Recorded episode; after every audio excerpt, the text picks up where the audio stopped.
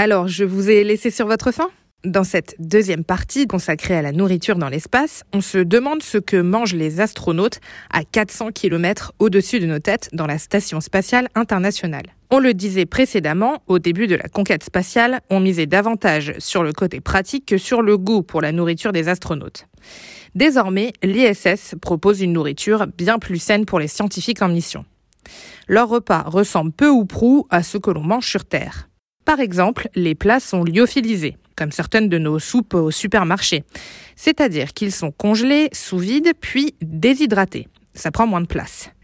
Les fruits et les légumes, eux, peuvent être surgelés, mais le plus étonnant, c'est qu'ils sont irradiés. Alors ça donne pas trop envie comme ça, mais c'est pourtant nécessaire.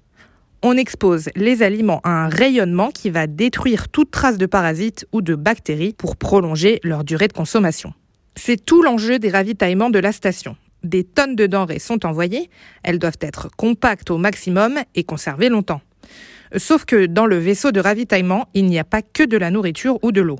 Thomas Pesquet, l'astronaute français le plus connu de la planète et peut-être de l'univers, trouvait que les emballages des expériences envoyées dans l'espace prenaient trop de place dans ces fusées de ravitaillement et finissaient en plus à la poubelle. Qu'à une équipe technique sur Terre a réfléchi à un système d'emballage souple et résistant, réalisé, tenez-vous bien, en gâteau. Les expériences de la seconde mission de notre spationaute français ont donc été protégées par du pain de gêne, du pain d'épices ou encore de la madeleine vanille chocolat. Ces biscuits moelleux absorbent les chocs du voyage et ne font pas de miettes. Parfait pour une mission vers l'infini et l'au-delà. Les astronautes envoyés dans la station cherchent aussi à produire leur propre nourriture. Ça fait partie des nombreuses expériences de l'ISS. Des cosmonautes russes ont même réussi à déguster leur première récolte de petits pois au début des années 2000. Les Américains, eux, ont mangé leur première salade de l'espace en 2015.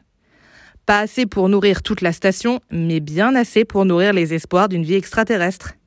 C'est un petit plat pour l'homme, un plat de géant pour l'humanité.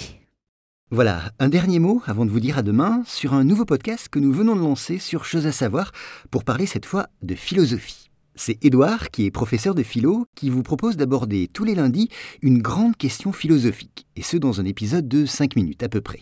Alors Édouard a déjà publié 4 épisodes, deux sur la question pourquoi faut-il philosopher? Oui, il faut bien commencer par là.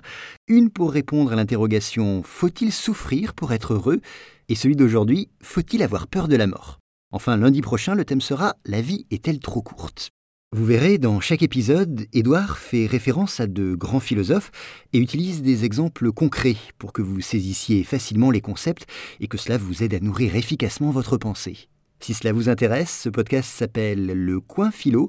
Il est disponible sur toutes les applis de podcast et comme d'habitude, je mets les liens dans les notes de cet épisode. Bonne écoute et à très vite.